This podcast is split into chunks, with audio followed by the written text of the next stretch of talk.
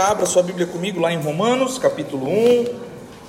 E eu quero que você leia comigo a partir do capítulo 1, versículo 1. Nós vamos ler até o verso 17. E mantenha sua Bíblia aberta aí, irmãos, para que você possa ir acompanhando a, a exposição do texto. Versículo 1 diz o seguinte: Paulo, servo de Cristo Jesus, chamado para ser apóstolo, separado para o Evangelho de Deus o qual foi prometido por ele de antemão por meio dos seus profetas nas Escrituras Sagradas, acerca de seu filho, como homem, era descendente de Davi, e que mediante o Espírito de santidade foi declarado Filho de Deus com poder pela sua ressurreição dentre os mortos, Jesus Cristo, o nosso Senhor. Por meio dele e por causa do seu nome, recebemos graça e apostolado para chamar dentre todas as nações um povo para a obediência, que vem pela fé. E vocês também estão entre os chamados para pertencerem a Jesus Cristo. A todos os que em Roma são chamados de são amados de Deus e chamados para serem santos. A vocês graça e paz da parte de Deus, nosso Pai e do Senhor Jesus Cristo. Antes de tudo, sou grato a meu Deus, mediante a Jesus Cristo, por todos vocês, porque em todo o mundo está sendo anunciada a fé que vocês têm. Deus, a quem sirvo de todo o coração, é, pregando o Evangelho de seu Filho, é minha testemunha de que, como sempre, me lembro de vocês em minhas orações, e peço que agora, finalmente, pela vontade de Deus, seja-me aberto o caminho para que eu possa visitá-los. Anseio vê-los a fim de compartilhar com vocês algum dom espiritual para fortalecê-los, isto é, para que eu e vocês sejamos mutuamente encorajados pela fé. Quero que vocês saibam, irmãos, que muitas vezes planejei visitá-los, mas fui impedido até agora. Meu propósito é colher algum fruto entre vocês, assim como tenho colhido entre os demais gentios. Sou devedor tanto a gregos como a bárbaros, tanto a sábios como a ignorantes. Por isso estou disposto a pregar o evangelho também a vocês que estão em Roma. Aí Paulo diz: Não me envergonho do evangelho, porque é o poder de Deus para a salvação de todo aquele que crê, primeiro do judeu, depois do grego, porque no evangelho é revelada a justiça de Deus, uma justiça que do princípio ao fim é pela como está escrito, o justo então viverá pela fé. Feche seus olhos. Senhor Jesus, Senhor Jesus, eterno, poderoso, grandioso, soberano Pai, nós louvamos o teu santo nome nesse lugar, Pai. Nós te damos glória, nós te damos graça, Senhor. Pai, sabemos que tu és aquele Deus que tem transformado muitos homens ao longo da história, Senhor Deus, e hoje nós te pedimos, Pai, que o Senhor nos transforme. Nós estamos dando início a uma grande jornada, Pai, que o Senhor, através dessa jornada, Pai, possa mudar os corações, transformar as mentes, transformar as vidas em o nome de Jesus, Pai. Que nós sejamos encorajados, que nós sejamos modificados, que nós sejamos, Pai, de uma maneira sobrenatural, Pai, transformados pelo Teu Espírito, Pai. Que o nosso coração seja mudado, que a nossa mente seja mudada, Pai, e que os nossos espíritos, Pai, sejam encorajados, Senhor Deus, e possam ser é, abraçados por Ti, Pai nessa caminhada, Pai. Deus, que a palavra pregada nessa manhã venha do teu espírito, Senhor, falando à tua igreja, Pai, em nome de Jesus. Que essa semente seja lançada em terra fértil, Pai, e que germine e dê frutos. Em nome de Jesus, assim nós te louvamos e te agradecemos. Amém e amém. Igreja diz amém? amém? Irmãos, eu peço que você, nesse momento, dê a sua atenção para mim, porque Romanos é uma carta extremamente densa Paulo tem muita coisa para falar. E talvez a mensagem de hoje ela seja um pouco mais técnica, vamos dizer assim, porque Paulo, eu preciso que você entenda algumas informações que existem na carta de Paulo aos Romanos. Então, eu quero que você preste bastante atenção, porque é um conteúdo tenso, é uma carta densa e nós temos bastante coisa para falar. Então, eu peço que você Preste bastante atenção, se puder anotar, anote, mantenha sua Bíblia aberta para que você possa acompanhar. Risque aí a Bíblia se necessário, mas esteja atento é, a tudo que será passado nessa manhã aqui, irmãos. É, a epístola de Paulo aos Romanos, talvez seja um dos documentos mais densos do corpus neotestamentário, porque é onde Paulo usa uma profundidade teológica sem igual. Paulo gasta aqui, irmãos, é um, a carta de Romanos é um seminário teológico. Paulo gasta muita teologia aqui em Romanos. O apóstolo trata de temas como justificação, temas como pecado, Israel e a igreja, e entre outros. E por isso alguns estudiosos chamam esse, esse documento de um manifesto cristão. E vão chamar isso de eterna, um manifesto de eterna liberdade por meio de Cristo. Então, nessa carta, o que Paulo mais anuncia é o que nós podemos chamar de libertação. Libertação do que? Libertação da ira de Deus, a libertação da alienação para uma vida de reconciliação, libertação de condenação da lei, é, a libertação do medo da morte.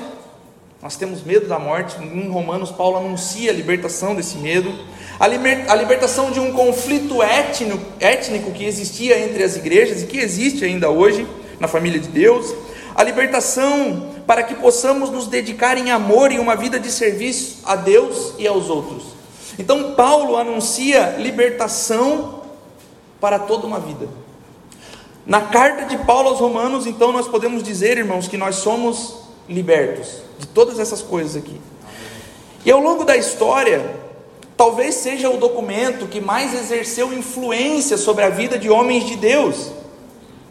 Porque quando eu oro aqui, irmãos, para que o nosso coração seja transformado e a nossa vida seja modificada, é algo não só como promessa das Escrituras, mas é algo que aconteceu ao longo da história.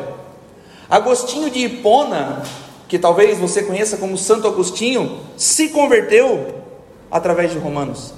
Um dos homens mais importantes da história do cristianismo se converte refletindo sobre Romanos.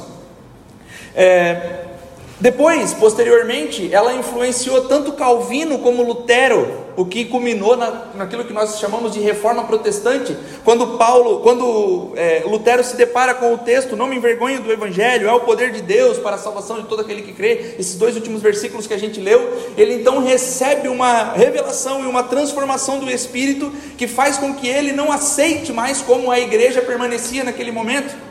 Então, homens como, além de Agostinho se converter através da carta, Lutero e Calvino são impactados por essa carta e eles então dão início àquilo que nós conhecemos como a reforma protestante. Mais tarde, na história, nós vemos que apenas com a leitura do prefácio de um comentário de, de, de Lutero sobre a carta de Romanos, John Wesley recebe um impacto do Espírito e se torna um dos maiores reavivalistas do século XVIII e dá início a um reavivamento, irmãos, que salvou a Inglaterra do banho de sangue na Revolução Francesa. Então, é, irmãos em Cristo que foram transformados pela carta de, de Paulo aos Romanos, fizeram história ao longo de toda a existência da igreja.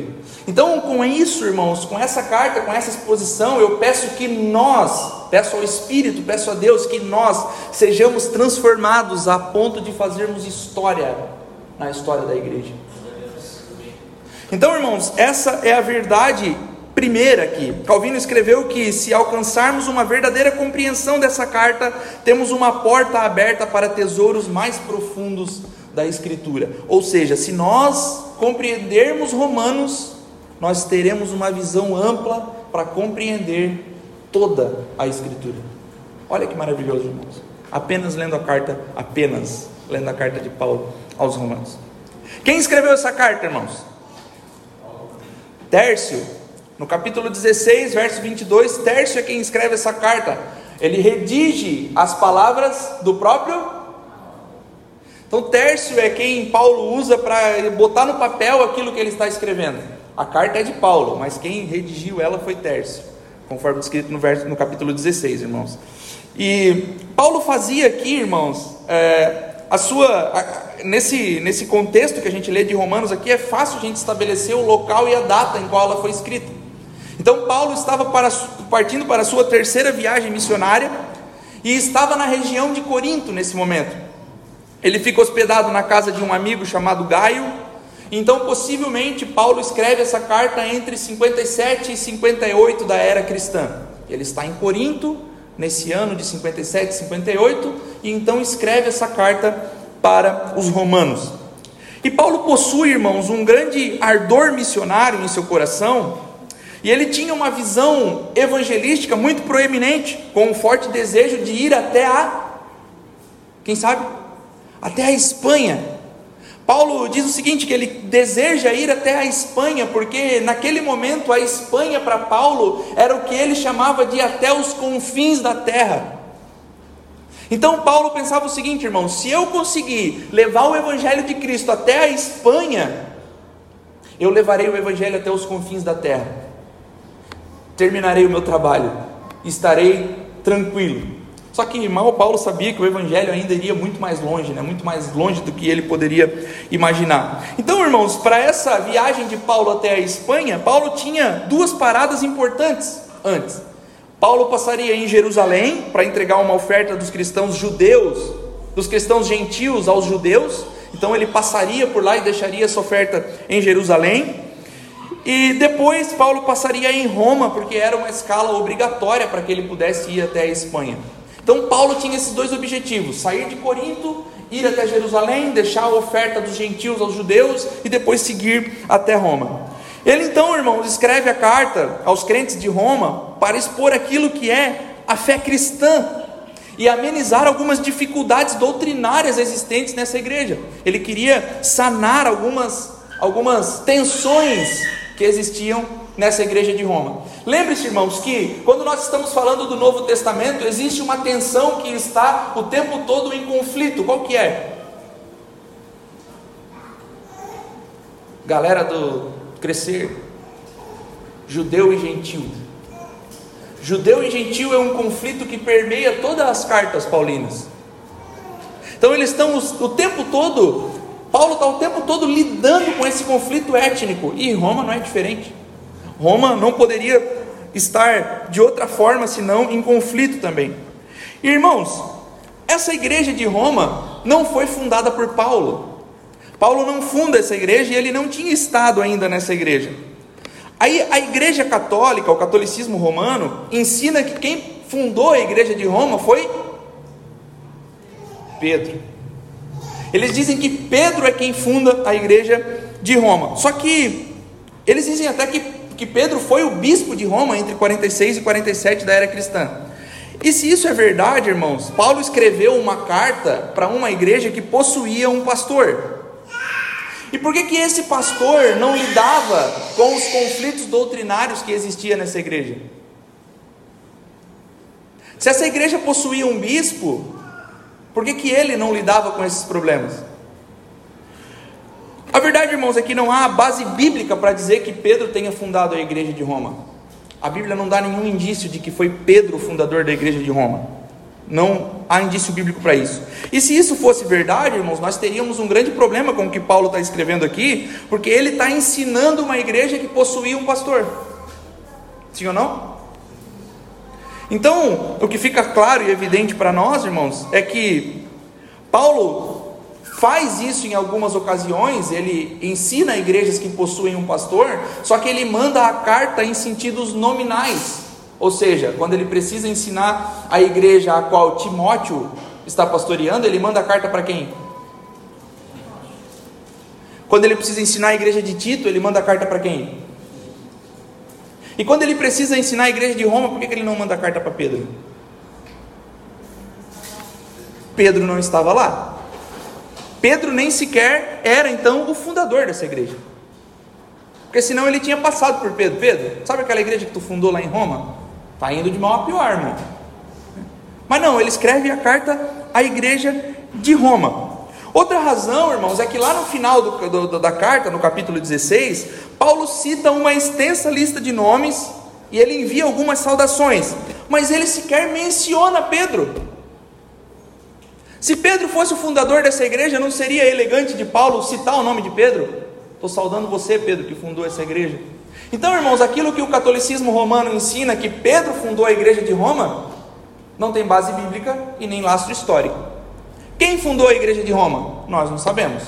A possibilidade, meus irmãos, que nós talvez tenhamos aqui é que lá no tempo do Pentecostes, aonde o Espírito é derramado, havia gente de todas as nações, de todas as, de todas as localidades, e talvez naquele momento alguém tenha se convertido com a pregação de Pedro, talvez, e tenha levado o evangelho para Roma. Mas Pedro especificamente não funda a igreja de Roma. Então Paulo está mandando essa carta para ensinar essa igreja, falar algumas coisas para essa igreja. Havia em Roma uma, uma comunidade judaica, uma colônia judaica de cerca de 40 mil judeus naquele tempo. E as pessoas que são descendentes de judeus são os chamados libertos, que foram levados para a Palestina como escravos e depois foram libertos pelo, pelo imperador. Quando os romanos libertaram os escravos judeus, perceba, irmãos, romanos libertam os seus escravos judeus. Eles então agora são chamados de libertos, e esses judeus conseguem uma coisa chamada cidadania romana. O que nos leva a ter uma compreensão, irmãos, que talvez Paulo tenha sido filho de escravos judeus em Roma. Por isso, talvez ele tinha a cidadania romana. Paulo é um cidadão romano e talvez ele tenha sido filho de escravos. Então, esses homens e mulheres recebem essa liberdade pelos não são mais escravos dos romanos agora e são chamados de libertos. É uma colônia de judeus liberta em Roma. A igreja, então, em Roma, irmãos, era construída, constituída de judeus e gentios que se tornaram seguidores de Cristo. E Paulo não se dirige a nenhum grupo particular, ele não diz assim, só para os judeus, ou ele não fala só com os gentios, ele fala com a família de Deus, a igreja. Então ele não está dando ênfase nem para a sua nacionalidade judaica e nem está dando ênfase para o gentil porque ele, era um, porque ele era o apóstolo dos gentios. Ele fala com a igreja. Ele não fala com o fundador da igreja, ele não fala com o pastor da igreja, ele fala com a igreja, com os irmãos. Então, irmãos, é, Paulo dá essa, essa, essas diretrizes para essa igreja, expondo e apresentando a doutrina da salvação, da salvação e expondo a necessidade do caminho da salvação e dizendo que o caminho da salvação produz frutos da salvação. Então, esses irmãos precisam ser de fato transformados pelo Espírito à medida que são salvos. Então, esse é o panorama geral da carta, irmãos.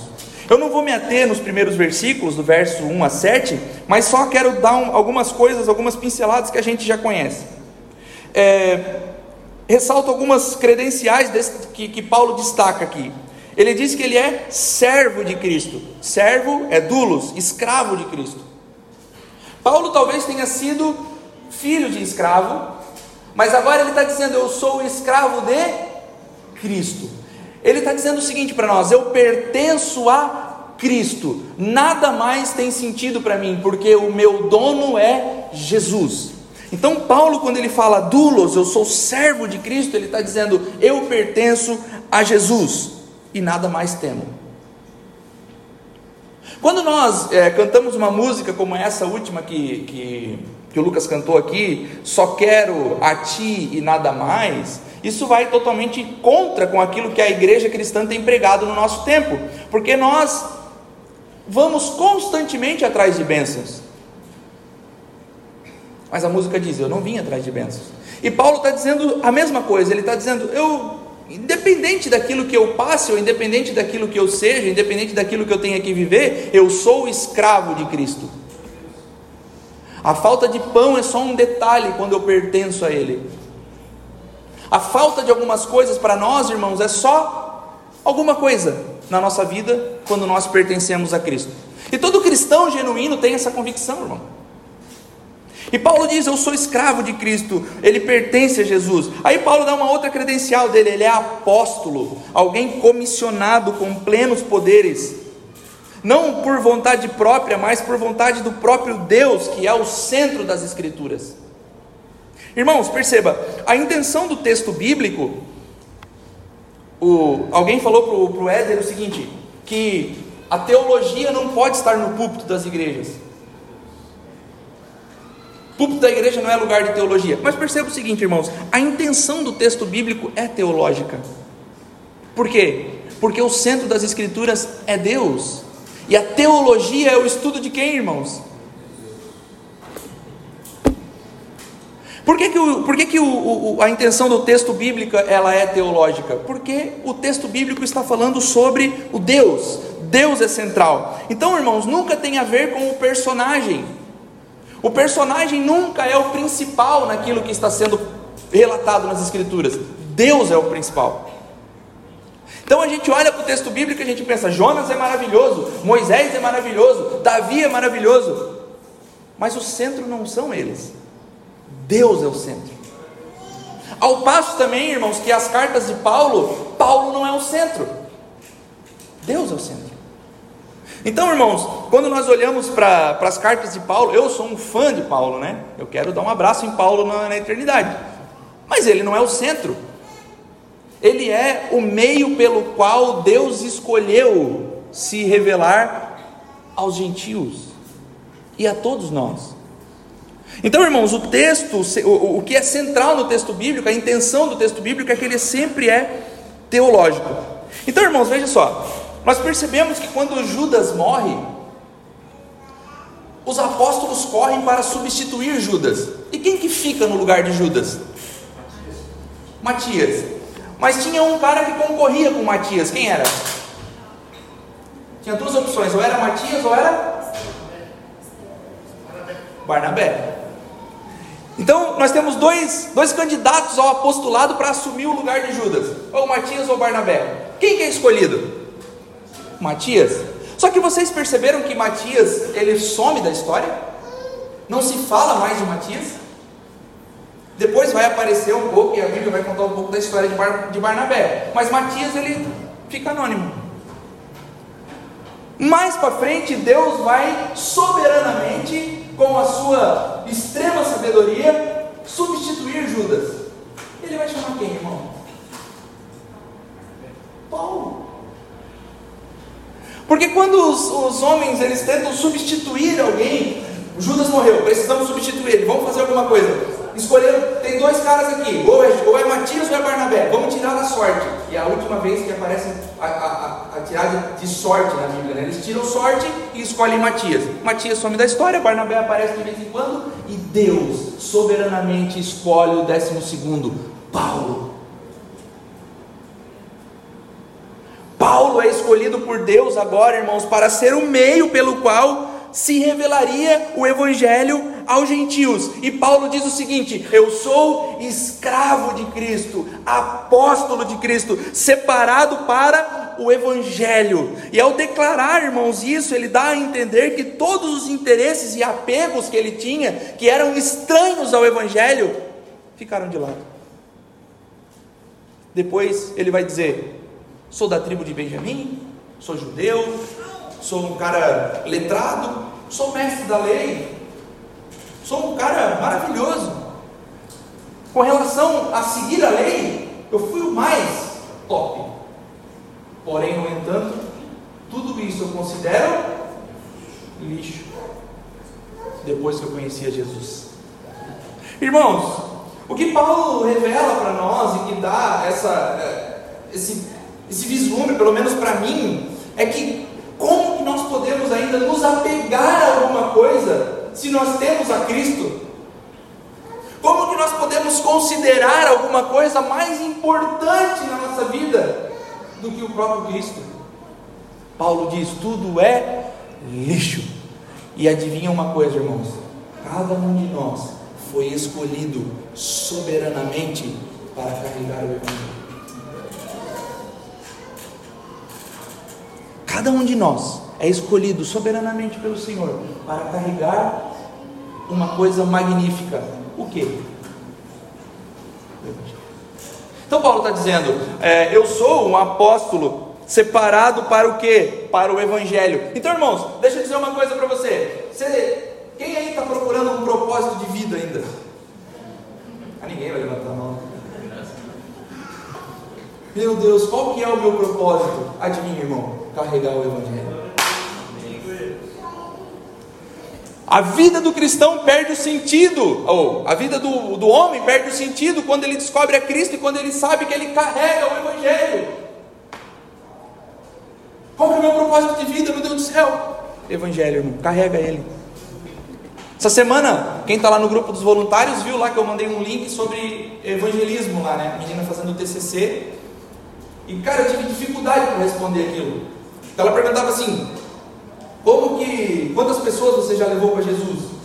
De duas a cinco? De seis a dez? Não sei, não sou porteiro do céu. Para quantas pessoas você prega durante um mês? Não sei, irmãos. Que eu prego o Evangelho, tento pregar o Evangelho todo tempo. Quantas pessoas que foram levadas a Cristo através da pregação? Não faço a mínima ideia. Sei que o Evangelho é pregado.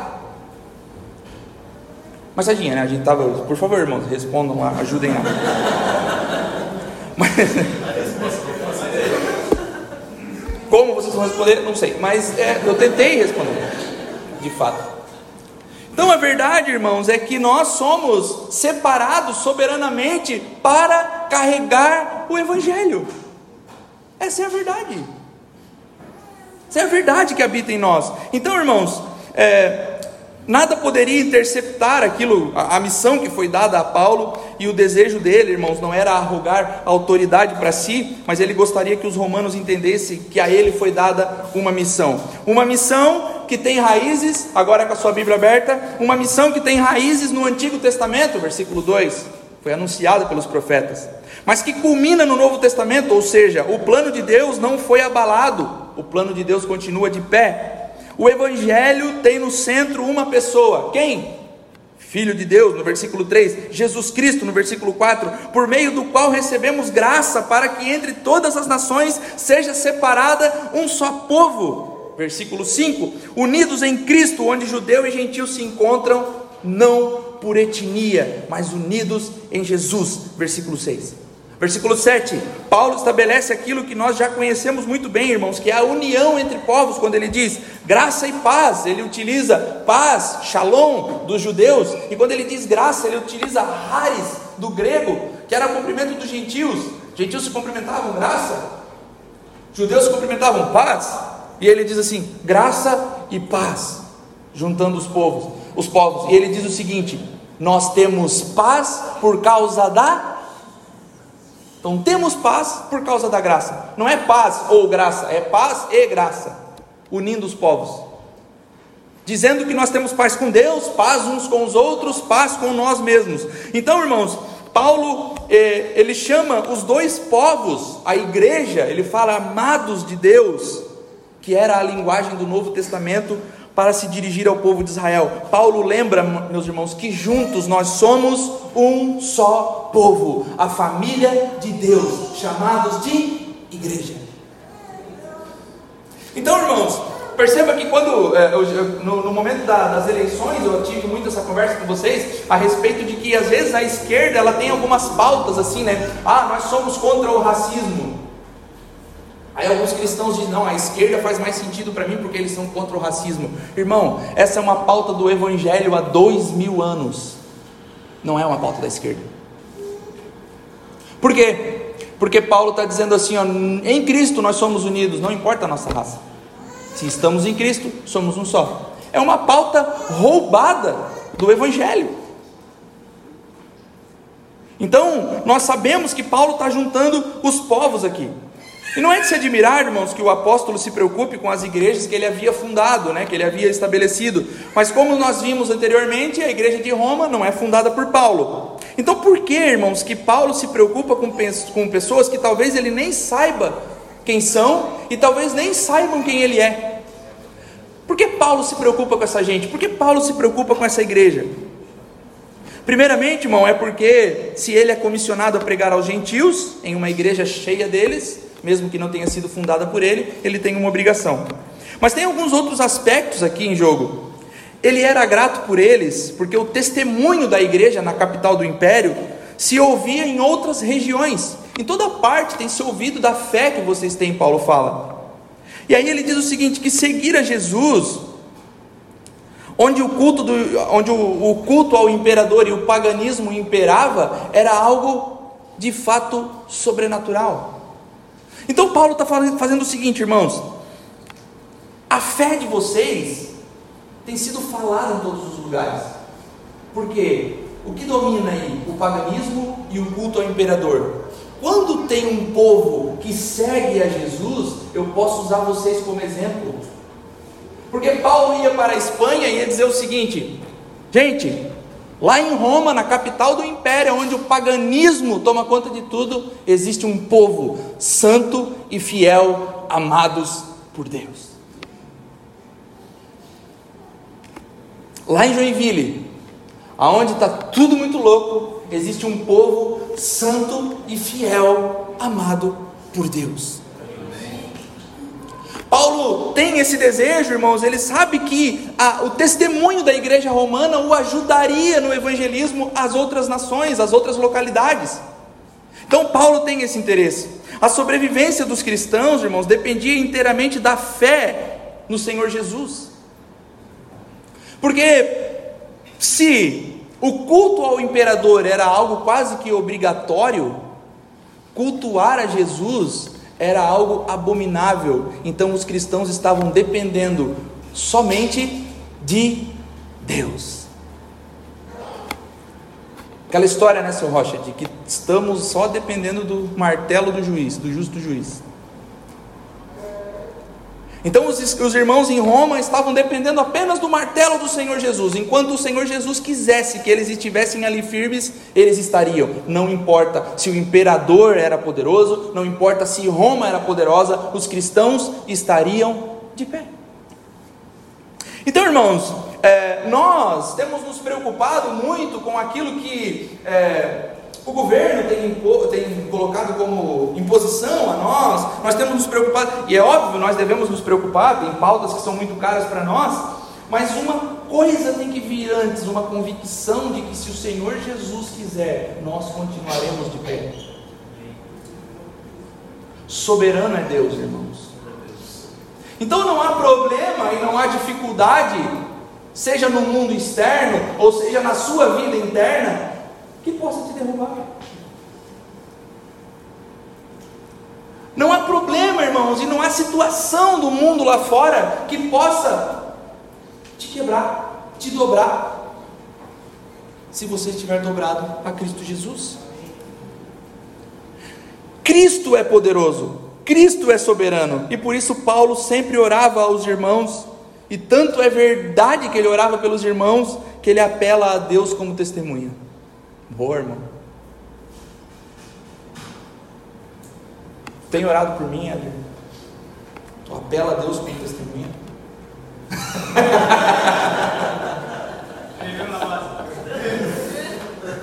não, não, não é por nada, né? Mas é.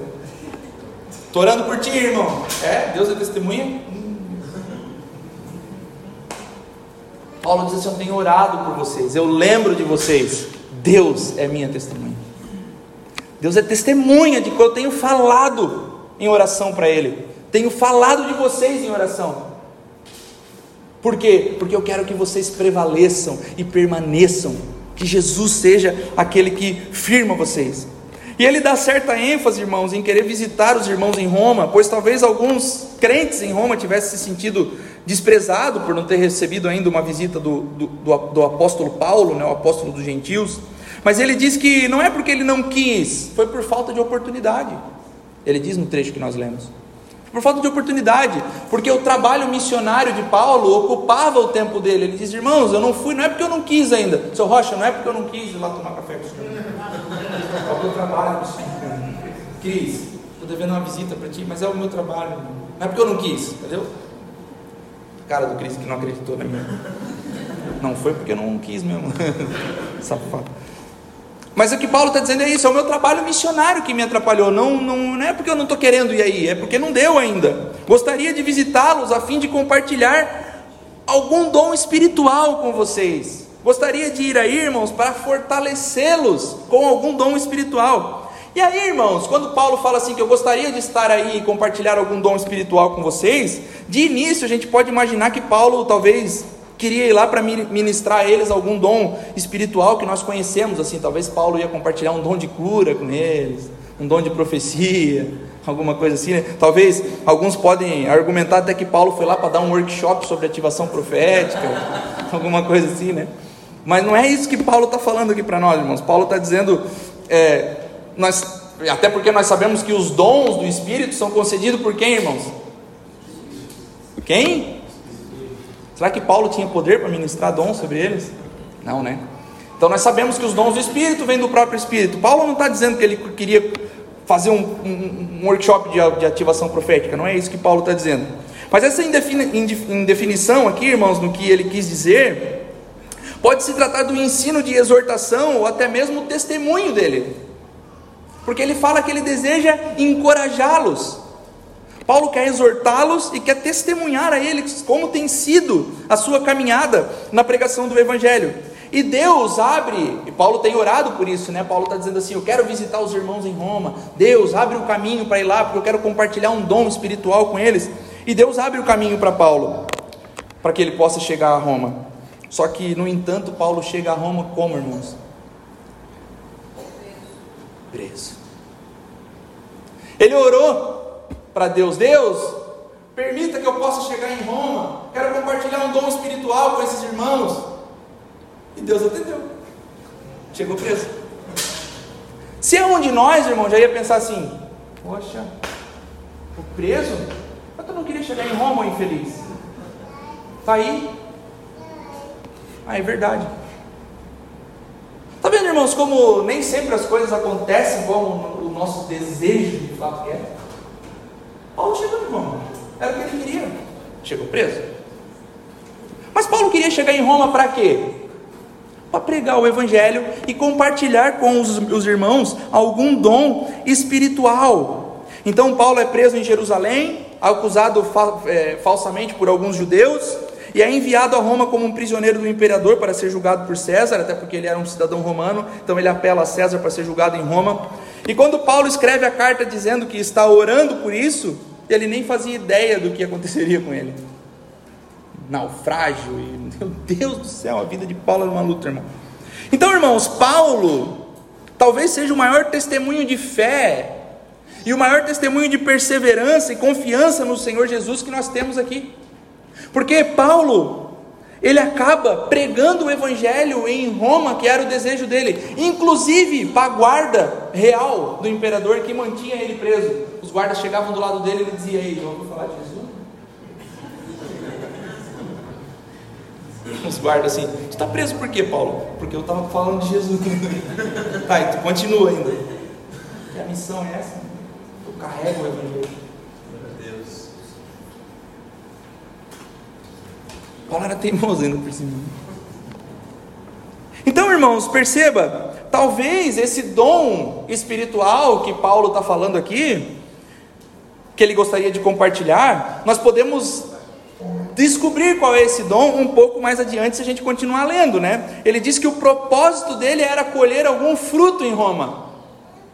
Então qual era o dom que ele gostaria de compartilhar? O dom do evangelismo, da pregação do evangelho, porque ele diz: "Eu quero compartilhar esse dom com vocês, para que de repente eu possa colher algum fruto entre os gentios, para que vocês sejam fortalecidos e eu também." Glória a Deus, irmão.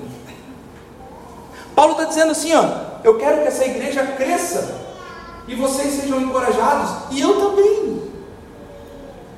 Eu quero pregar o Evangelho em Roma para que essa igreja seja encorajada a pregar também. Esse é o dom que Paulo gostaria de compartilhar com os irmãos. E tudo isso, meus irmãos, é porque ele se sentia como um devedor Paulo se sentia é, como alguém que tem uma dívida, uma dívida para com o Evangelho, e cria que todos os homens, até os confins da terra, precisavam ouvir o Evangelho, e por isso ele deseja ir até a Espanha, porque esse, isso para Paulo era até os confins da terra. Então, de fato, Paulo sentia prazer, irmãos, imenso em ver uma alma perdida encontrando a salvação, e isso movia o seu coração com ardor. Quando Paulo via um perdido chegando ao Evangelho, sendo encontrado por Jesus, esse era o maior desejo dele, essa era o que de fato mantinha o coração de Paulo aquecido. Um perdido encontrou Jesus. Um perdido como eu encontrou Jesus. E Paulo se alegrava por isso. E ele diz: Eu sou devedor, porque eu era um perdido e fui encontrado. Agora eu preciso fazer isso também. Eu preciso pregar o Evangelho. E é assim que Paulo leva o resto da sua vida, irmão. Paulo então afirma sua convicção e escreve o trecho que expressa talvez o tema central de Romanos e que faz a, a, a, a transição entre a introdução da carta e o corpo da carta. Paulo cita dois versículos ali, irmãos, que faz toda a diferença em toda a carta. Ele faz uma introdução, aí ele chega na transição, fala alguma coisa e parte para o corpo da carta. Aí olha só o que Paulo fala, meus irmãos. Ele diz: Não me envergonho do Evangelho. Essa é a principal sentença da carta de Paulo aos Romanos. Eu não me envergonho do Evangelho. E por que Paulo haveria de se envergonhar do Evangelho, irmãos? Primeiramente, os romanos não gostavam dos judeus, eles tinham asco dos judeus. Então, essa, essa era uma das coisas que mais pesava, porque o Evangelho era sobre um homem judeu. Depois, a crucificação era a pior forma que tinha para se morrer, era uma forma que era, era uma forma de execução asquerosa, condenada, é, destinada aos bandidos. Então, assim, Paulo está pregando um evangelho que é de um homem judeu, que já não vale nada para nós, morto numa cruz. Parece até piada que Paulo quer vir lá de onde ele está pregar esse evangelho aqui. De um judeu crucificado? Por favor, né? Então, Paulo está dizendo: tudo bem, mas eu não me envergonho do Evangelho. Eu não tenho vergonha desse Evangelho, porque foi através desse Evangelho que eu fui salvo. O Evangelho vinha de Jerusalém, irmãos, e a capital era uma capital de uma nação insignificante que Roma conquistou. Israel, mas perto de todo o Império Romano, de um judeu, dessa naçãozinha aqui, crucificado. Ah, para. Conta outra, né? Fala alguma outra coisa para nós aí. Então, meus irmãos, cristãos eram pessoas comuns. E alguns cristãos eram até escravos. Enquanto os romanos não, eles eram sábios, eles eram poderosos, eles, eles eram filósofos, eles eram grandiosos, cheios de orgulho, cheios de si mesmo, e não teria espaço para considerar os comuns como irmãos, família. Percebe, irmãos? Olha, olha o quão arrogante eram os romanos. Nós somos grandiosos, nós somos do Império Romano. Vamos considerar esses judeus aqui como irmãos? Esses gentios, essa, essa galera aqui que. Não, não, não. Na nossa família de fé não tem espaço para eles. Então, meus irmãos, parece que Paulo ia levar uma, uma mensagem que não ia ter adesão naquele lugar. Não, Paulo está tá de palhaçada, né? Mas a convicção de Paulo, meus irmãos, é que essa mensagem que vem de César que vem do imperador era importante, Paulo está dizendo assim: se a mensagem que vem desse cara é importante, imagina a mensagem que vem do próprio Filho de Deus. Se essa mensagem que vem do imperador e aquilo que o imperador fala tem relevância e importância para vocês, imagina o que fala o próprio Filho de Deus. Paulo tem essa convicção de que Jesus é o Filho de Deus. E saber, meus irmãos, de onde vem a mensagem pode, pode nos causar medo e nos causar vergonha, ou não causar medo e nem vergonha. E Paulo escolhe a segunda. Ele diz: essa mensagem, ela não me causa vergonha. Eu não me envergonho do evangelho, porque é o filho de Deus que veio para salvar todo aquele que por que haveria eu de ter vergonha da mensagem do próprio Filho de Deus? Mas ele é um judeu crucificado, não interessa, ele é o Filho de Deus. Olha a convicção de Paulo, irmão. Por isso que entender o contexto para qual Paulo está escrevendo é tão importante para nós.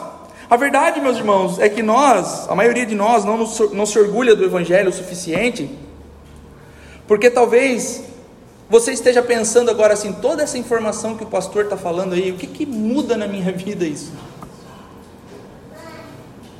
Tudo isso que, que o pastor está dizendo aí, o ano da carta, onde Paulo estava, o que, que muda isso aí na minha vida? Bom, muda bastante, irmão.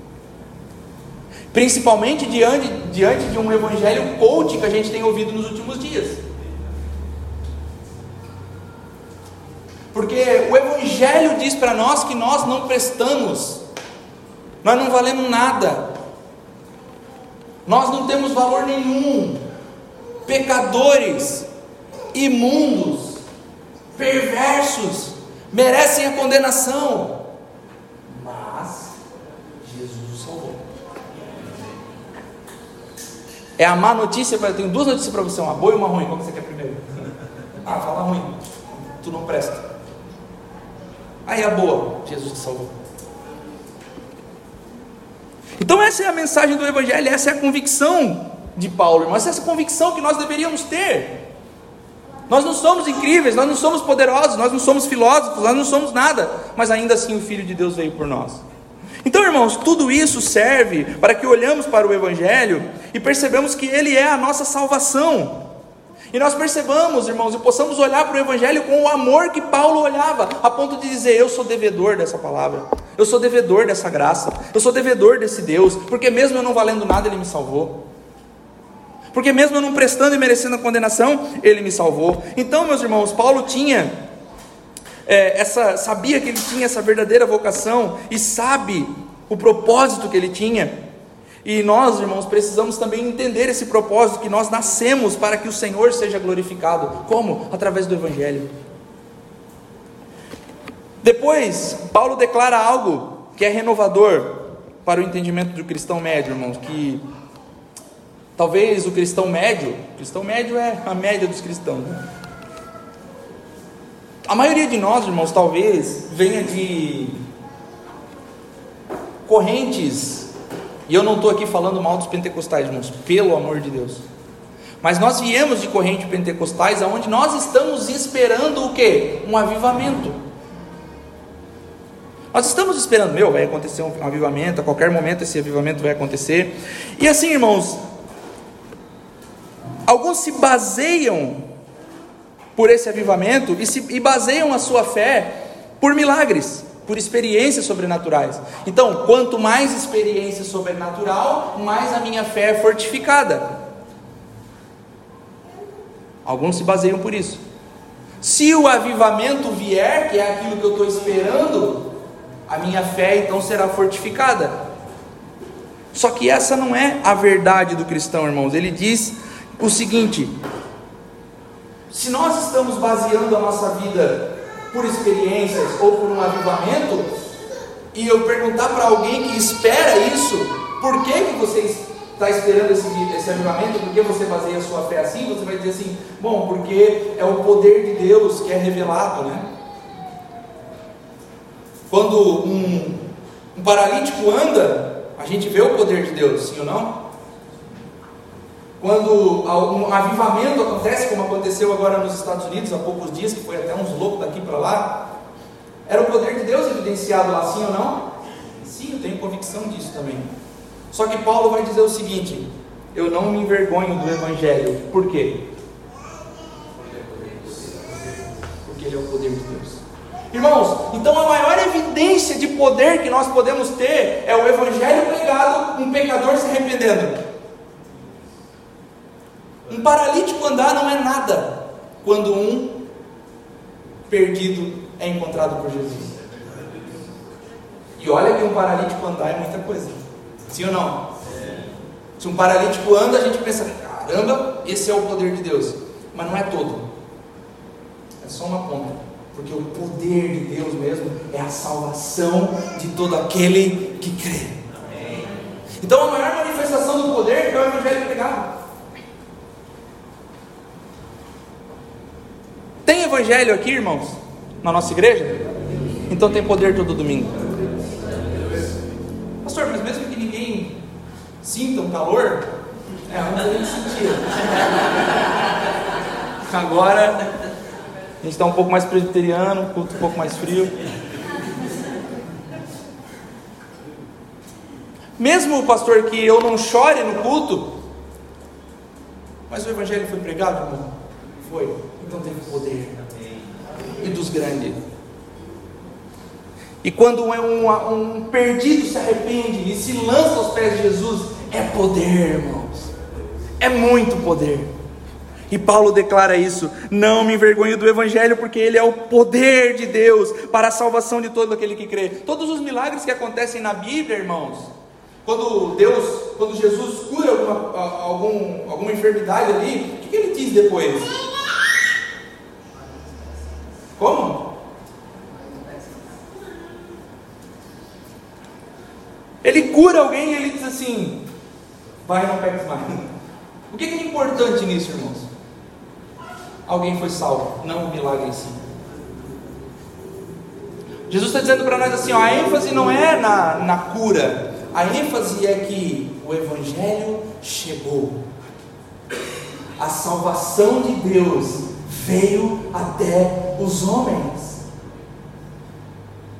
Homens perdidos, homens que mereciam a morte, são salvos por Deus. Milagre é impressionante, irmãos. Eu já vi milagres acontecer e são realmente muito impactantes. Não tem como você ver um milagre e você não. Meu Deus, ajoelhar e dizer, Senhor, obrigado. Agora, quando um louco, louco, louco se arrepende, irmão, é muito poder. E Paulo declara isso. Então, Paulo vai dizer que essa é a maior manifestação do poder, o Evangelho é o poder para a salvação dos que creem, não os que merecem, não os que pertencem a uma casta específica, não a uma família específica, nem mesmo a crentes nominais, nem, nem mesmo a crentes religiosos, nem mesmo a filho de crentes, porque filho de crente tem essa mania de achar que se meu pai é crente eu também sou. Sou evangélico, é? Você vai em qual igreja? Não, não vou. Meu pai vai na assembleia. Não, então tu não é crente, irmão. Teu pai é crente, tu não. Mas não é para esses a salvação. A salvação é para os que. Você crê? Creio. Então você salva. Essa é a verdade, irmãos. Então, os que creem na mensagem do judeu crucificado são os que são salvos. A palavra que Paulo usa aqui para poder vem do grego dunamis. E dunamis, irmãos, tem um sentido de dinamite, que dá origem a palavras do português como dinâmico e assim por diante. Então, sendo assim, irmãos, o evangelho ele não é uma filosofia. O evangelho ele não é uma, uma ideia que alguns aderem. Essas coisas, essas, essas ideias que as pessoas aderem, essas filosofias, posições políticas que as pessoas é, escolhem para si, posições são apenas coisas legais e atraentes que fazem sentido para mim. Bom, isso aqui faz mais sentido para mim, isso aqui faz mais sentido, são coisinhas legais. Mas o Evangelho, irmãos, ele é uma, uma, uma ação, uma intervenção imediata de Deus na vida de pessoas condenadas. O Evangelho é dinâmico, o Evangelho é dinamite. O Evangelho chega para explodir, irmão. O Evangelho chega para o Evangelho chega com o pé na porta do coração, o Evangelho chega transformando, o Evangelho chega arrebatando, o Evangelho chega trazendo metanoia, mudança de coração, mudança de mente, mudança de interior, é explosivo. O Evangelho não é uma ideia, ah, legal, né? Sou, sou cristão, sou cristão, porque ah, tá na moda, né, cara, ser cristão. Não, não, o Evangelho ele é explosivo, irmãos é arrebatador, é transformador. Quem teve um encontro com o Evangelho, você consegue ver de longe. Opa, foi encontrado por alguma coisa, foi encontrado aqui. Esses dias eu estava vendo uma, uma entrevista do Rodolfo Abrantes, ele falando assim que o sentou várias vezes com o chorão do Charlie Brown, e o chorão perguntava para ele assim, cara, o que, que aconteceu contigo, mano? Por quê? Não, porque alguma coisa não é normal, mano. Que tipo de droga que tu usou que, mano, então, eu sei que tu usou muita droga na tua vida e vários tipos de droga diferentes, mas essa droga aí, cara, essa eu não peguei ainda qual que é. Aí o Rodolfo disse para ele: é o Evangelho. Jesus me encontrou. É explosivo, irmãos. Então, quando Paulo usa essa palavra dunamis aqui, ele está dizendo: o Evangelho é um poder absoluto e é uma intervenção divina, total, sobrenatural, soberana, que acontece na vida daqueles que são salvos e é uma transformação de dentro para fora. A roupa muda, irmão. Se não mudar a roupa, irmão, se não mudar, é uma transformação que muda o semblante da pessoa. Falei agora do fulano aqui. Olha o DVD do Raimundos ao vivo de, dos anos 2000 e olha o cara hoje, você continua feio, mas ainda assim transformado. Também, né? Não é só se nascer de novo, daí no sentido mesmo. Né? Muda o semblante, irmão. E Paulo, eu não sei se você sabe, era perseguidor dos cristãos. E agora ele diz: Eu sou devedor. E ele vai dizer: Ninguém, não devais nada a ninguém a não ser o. O Paulo assassino diz assim: Não posso fazer mais nada por, por, pelas pessoas, eu não posso dever mais nada a elas que não seja amor e evangelho e pregação do Cristo ressurreto. Então, todo o que crê, meus irmãos, é uma entrega sem reservas. A verdade que foi recebida não é um assentimento intelectual, é uma entrega total. Crer em Jesus é entregar-se de todo o coração, é confiar totalmente em Jesus. Nesse sentido, meu irmão, é que o cristão, o cristão do nosso tempo, ele vacila, porque o cristão ele está sempre em busca de novos salvadores. A gente viu isso na nossa série dos ídolos, né? A gente está buscando salvação no nosso dinheiro, no nosso, no nosso emprego, na nossa família. A gente está buscando salvação o tempo todo. E o Evangelho é tudo que a gente precisa. Então, o cristão, irmãos, quando ele tem um encontro com Jesus, ele não precisa buscar outros salvadores, porque ele já encontrou tudo. Ele já encontrou tudo. E quando Paulo usa a expressão primeiro judeu, e depois o gentil, ele não está criando aqui uma escala de prioridade, ele está dizendo o seguinte: que eles receberam o Evangelho primeiro, a eles foi proclamado o Evangelho primeiro por meio de Jesus, que se revelou a eles primeiro, e a eles também foi revelado primeiramente o Messias, a eles foi dada a convicção de que viria um Messias. Então a eles foi revelado primeiro, e depois aos gentios. Então, meus irmãos, o judeu ele ainda tem um papel predominante no plano divino de salvação porque a eles foi revelado primeiro. Deus se direcionou primeiro a eles e fez promessas irrevogáveis a eles. Mas existe um porém: é necessário crer. Não tem como, irmãos. Oh, a gente tem uma mania muito louca, né? O brasileiro tem uma mania. Se alguém falar assim, eu sou judeu, a já oh Deus. É divino. Você é judeu? Judeu mesmo? Judeu? Sou judeu.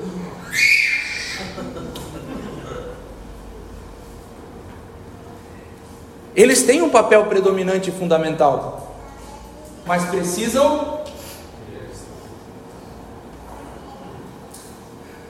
É tão louco isso, irmãos, que esses tempos um irmão me perguntou assim: será que os, eles vão ser salvos mesmo não estando em Jesus? Não, irmãos. Não há salvação fora de Cristo. Mas eles são judeus, e daí? Paulo é claro. São maravilhosos. A vocês foi entregue primeira revelação. Vocês têm um papel fundamental, predominante. Deus fez promessas irrevogáveis a vocês, mas para serem salvos precisam crer. Então, irmão, nenhum judeu é, é, é, é santificado, irmão. A maioria dos judeus hoje são ateus. Então não é porque mora em Israel, é judeu, é. Tua família é, é, é judia, né? Ó, a, Aline, para passar por ela, faz um sinal aí, irmão. Irmãos, e por fim, Paulo fala o seguinte: a justiça de Deus se revela no Evangelho. Que justiça é essa? Trata-se da justiça outorgada, a justiça que é imputada por Deus ao pecador arrependido. Uma vez que nos arrependemos, Deus imputa justiça em nós. Uma vez que nós somos encontrados pelo Evangelho, uma vez que Jesus nos encontrou, uma vez que Jesus nos salvou, Deus imputa justiça em nós. E essa justiça é o grande tema da carta, porque as derivações da palavra justiça, justificação, essas são palavras parecidas, elas são usadas mais de 60 vezes na carta de Paulo aos Romanos. Eu vou falar muitas vezes justificação, justiça, justos, porque é um tema caro para Paulo aqui. Pela morte de Cristo, Deus revelou a sua justiça ao punir o pecador. Na ressurreição, Deus revelou a sua justiça ao oferecer salvação ao pecador. Então, olha só, irmão, para a gente encerrar, o dilema de como Deus, como um Deus santo pode perdoar pecadores e permanecer santo é resolvido no Evangelho. Como que pode um Deus santo perdoar gente que nem a gente? E continuar santo ainda? Bom, no Evangelho é resolvido, porque pela morte e ressurreição de Jesus, Deus pode ser justo e pode ser justificador. E Paulo então faz referência a Abacuque 2,4 no final do versículo 17, quando ele diz que o justo viverá. Justo viverá pela fé. Um verso comumente mal entendido e mal interpretado pela nação evangélica do nosso país. Porque a maioria de nós, ou dos evangélicos, interpretou que nós precisamos então ser um pouco loucos Vou largar o meu emprego e vou viver pela fé, irmão. Vou sair do meu trabalho, vou largar tudo que eu estou fazendo e vai fazer o que, irmão? Viver pela fé. Por quê? Porque o justo viverá pela fé. Não sei, vou largar o pé na estrada e vou, sei lá, vou para a missão, porque o justo viverá pela fé. Meu Deus do céu, irmão. Que interpretação tosca a verdade, irmãos, é que sem fé não há nada que um pecador possa fazer.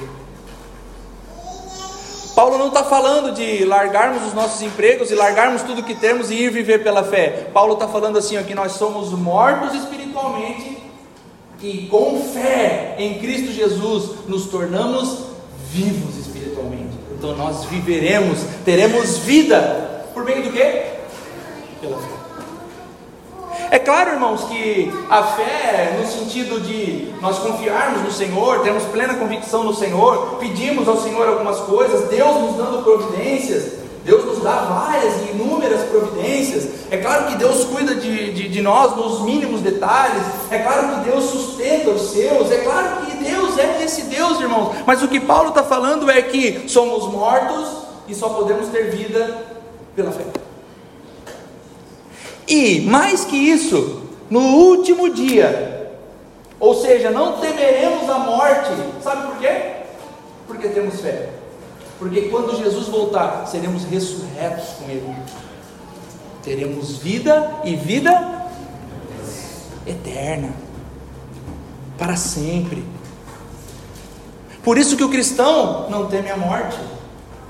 Por isso, irmãos, que os cristãos lá no Oriente morrem e estão felizes. Não, pode atirar. Tira não. E é aquilo que eu falo com recorrência para os irmãos. Nós não sabemos ser crente. Porque se apontar uma arma para a nossa cabeça, a gente vai. Nega Jesus ou morre. Será que Jesus vai se importar tanto assim se eu dizer? Então, irmãos, Judeus apresentavam privilégios enquanto os gentios apresentavam suas obras magníficas, mas nada disso envolve o nosso maior problema, que é o pecado. Judeus tinham as suas boas práticas, os gentios também tinham as suas coisas para resolver o problema deles, mas nada resolve o nosso maior de todos os problemas, que é o pecado, somente Cristo Jesus. Então, irmãos, a fé é o meio pelo qual a justiça de Deus tornou possível uma nova relação com Ele, e por isso é um tipo de fé que envolve uma atitude, é um tipo de fé que transforma a nossa vida. A caminhada de todas as pessoas é transformada pela fé, e é por isso que Paulo vai dizer que a fé sem obras é. Se não houver transformação de vida, presta atenção, irmãos, o que Tiago está dizendo é: a fé sem obras é morta. Se não houver transformação de vida, o que você tem é pensamento positivo e não fé. Não, eu sou uma pessoa de fé. Não, não, não. Você é uma pessoa que pensa positivo. É você está destravando um destravo. Pegou a chave aí, irmão? Pega a chave. Pega, instalou esse drive aí, irmão. Que eu aprendi a nadar ontem, já estou dando aula hoje. Que eu recebi de meme do Marçal depois daquele dia, irmão. Eu me transformei nesse cara porque o meu corpo se fundiu com a água. Retardado, né, irmão? Se fosse um país sério, ele estava preso, você sabe disso, né? Mas, como é no Brasil.